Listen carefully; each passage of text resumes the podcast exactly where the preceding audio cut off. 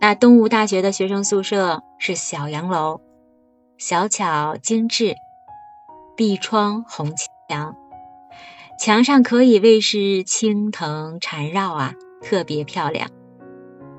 那有一种闺阁深深的感觉，但也只是幽静而已，埋没不了小小杨绛活泼的性格。杨绛年纪小，个头还不高。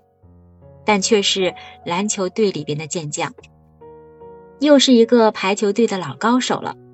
最让杨意的是，在一次大型比赛当中，杨绛还打了个关键性的一球。就这样，杨绛一时风头无两，成了球队里边的吉祥花。也因为他梳着一头一童花头，就是像。小孩梳着两个小辫子，他们叫一童花头，呃，有一点娃娃头的那个样子。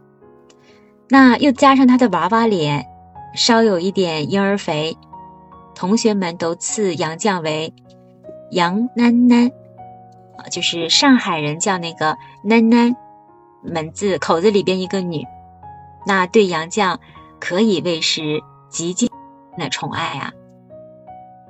其实杨绛还是一个文艺青年，他能弹乐琴，善于吹箫，还会一些昆曲，可以说是吹拉弹唱无所不能，琴棋书画样样精通，也被同学们评论他是一个才思敏锐、悦目佳人。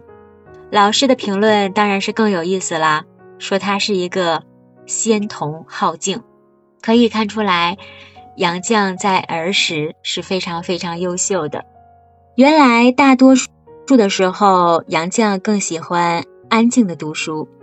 东吴大学的图书馆也是一个幽阶静室，没有课，没有活动，杨绛就一头扎进书堆里。从那那些中国的古典文学到西方的先进思想。上下五千年呀，纵横东西方，一寸书，一寸光阴，一寸才思。大学一年后，马上要分文理科了，那大多数学生呢选择理科，因为理科近乎更有未来。杨绛这个时候拿不定主意了，他问父亲的意见，父亲很重视。给他的意见呢，却很随性。父亲是这样说：“说喜欢什么就学什么。”杨绛不以为然。那喜欢小说呀，可小说岂不是最无用的吗？我怎么选择呀？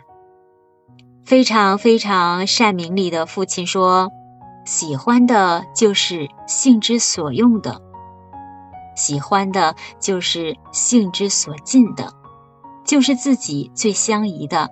你喜欢的就去学吧。东吴是没有文学系的，学文只能选择法律科和政治系。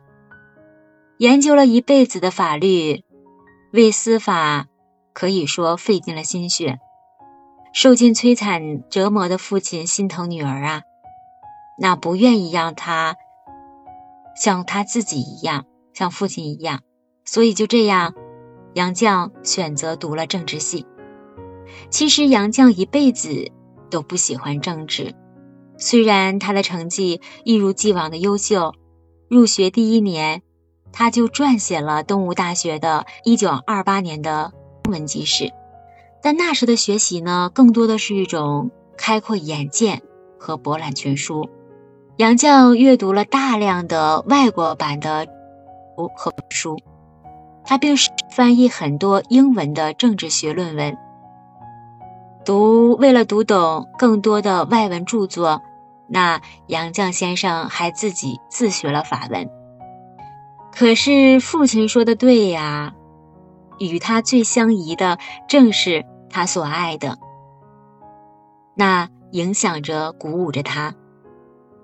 杨绛后来成了著名的作家、翻译家、外国文学研究家，可以说是方方面面的成就，都因为最爱小说、最爱文学而来。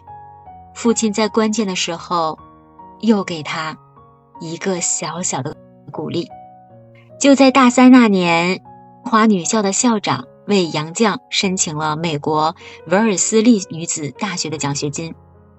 那考虑到还要支付昂贵的生活费用，父亲已经年迈了，弟妹也没有成年。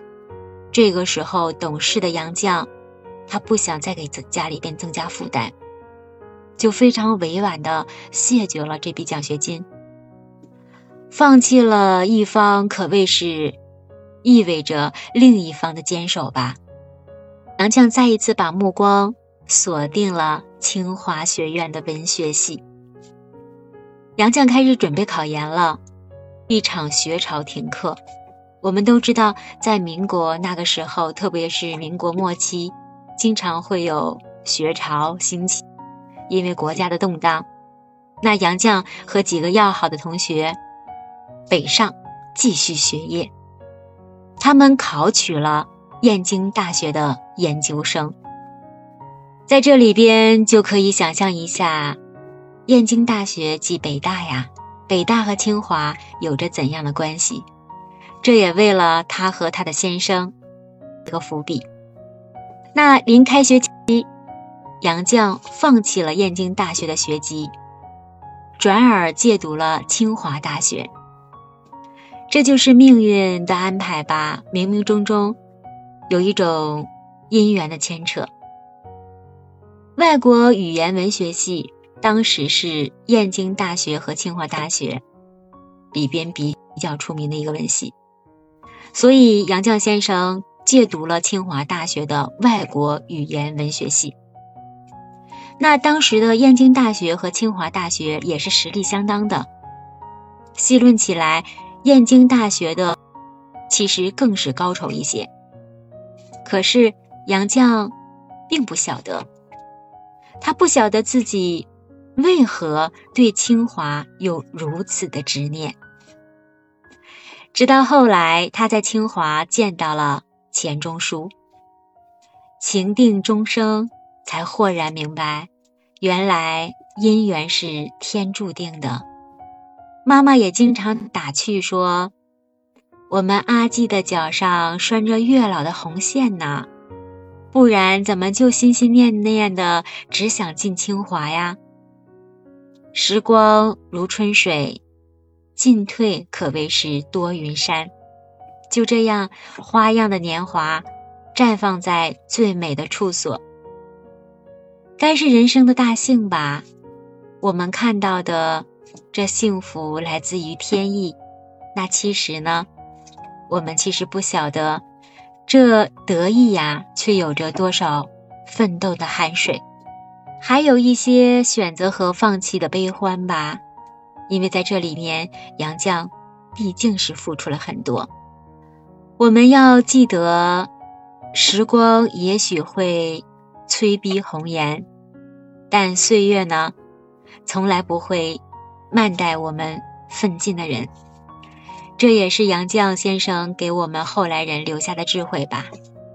我们终要，不管遇到什么事情，终要有奋斗的精神。杨绛的童年学业，我们利用了大概四十分钟的时间，将它解读完了。